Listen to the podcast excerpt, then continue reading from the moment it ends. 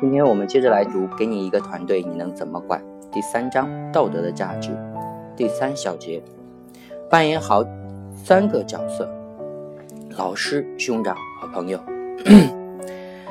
我在具体的管理工作中，对自己的角色有一个明确的目标定位，因为我知道管理者的目标定位是团队管理工作的基础。一个好的管理者必须像变形金刚那样，哪里需要他。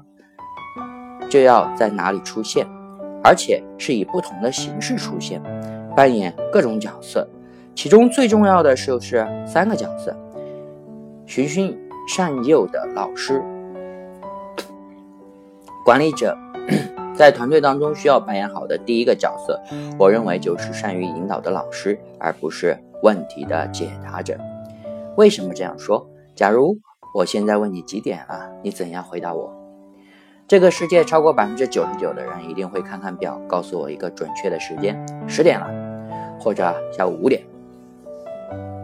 不会有人问我，你为什么没有戴手表呢？为什么不去买一个挂钟呢？这样你就能自己随时掌握时间。这两者之间的区别，两种管理方法，前者是第一时间给到你解决方案，告诉你答案。后者是引导你自己解决问题，从此不再需要去问别人答案。聪明的团队管主管擅长启发问话人自己去寻找解决问题的途径，提高解决问题的能力。在团队中，他就像是一位传业受到解惑的老师，希望以一定的时间，逐渐的提升员工的独立工作能力，而不是当他们。的保姆或者自动解读机，这样不但很累，对于团队来说也很危险。我进入了 CVS Care Mark 公司时，没有什么经验，尤其是对于公司的情况不太熟悉。有一次，我遇到了一个工作难题，一时想不出什么好的办法，就去说找当时的行政总监。我把事情陈述了一下，他就问我：“您看怎么办？” 事实上，这是一个很正常的事情。其他的公司也会经常遇到新人不清楚规矩，对于事情的流程不太熟悉，就一定来询问公司的老人。但是总监先生并没有直答我的，直接回答我的问题。他看了我一会儿，就反问我说：“你说该怎么办？”我当时有点懵了，心想：我跑来问你，正是因为我自己想不出该怎么办。你怎么又把问题给我顶回来了呢？我只好如实的回答，自己想不出更好的办法，才来征求意见。他还是那副表情，让我回去好好想一想。等我实在想不出什么办法了，再来找他商量。注意，他用的词是商量，而不是找他问答案。起初我很生气，这家公司怎么会如此气令人气愤的一个总监？我找他帮忙。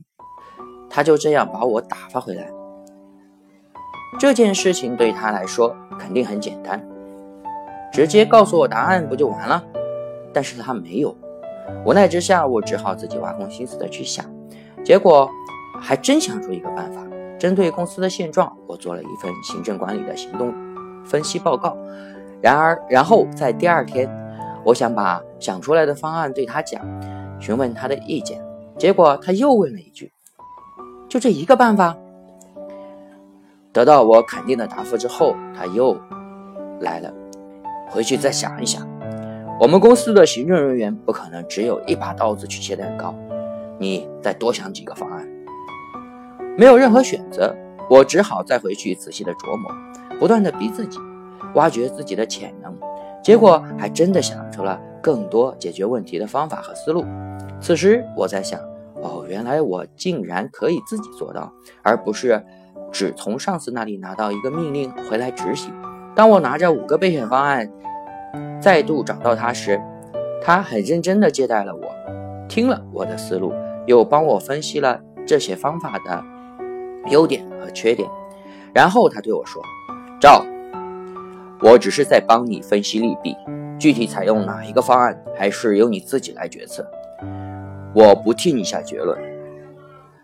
这就是为什么你第一次、第二次来找我，我没有马上告诉你答案，因为 CVS Caremark 公司找你过来，不是让你告诉我，呃，不是让我告诉你该怎么办，而是让你来告诉我该怎么办。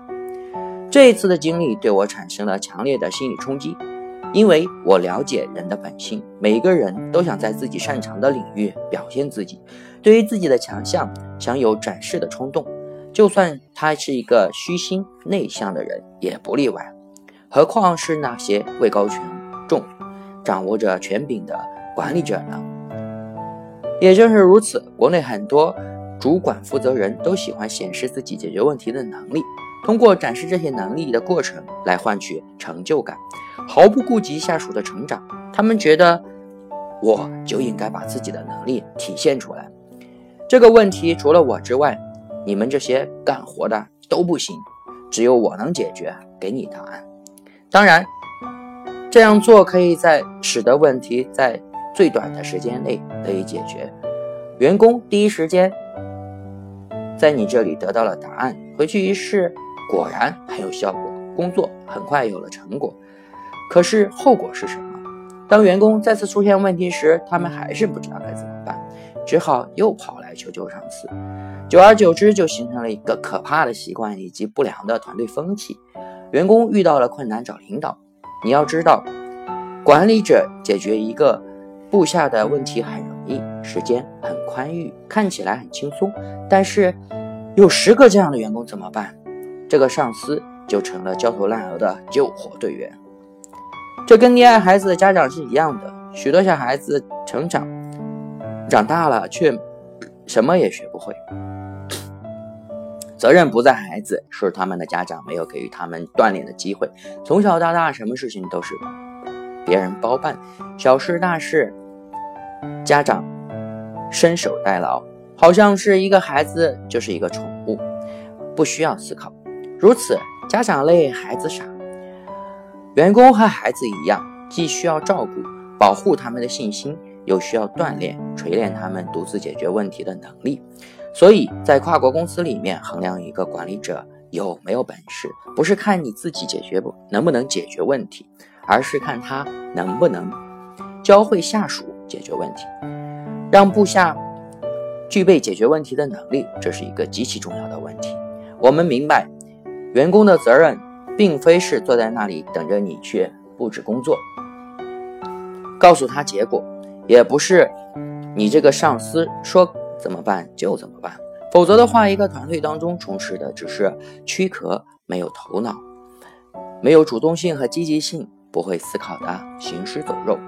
对于管理者来说，这很累；对于员工而言，他们没有前途；对于整个团队而言，则是一种不幸。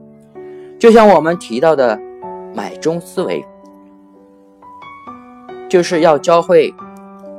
员工在做事情时独立思考问题的方法，而不是直接给到他们答案。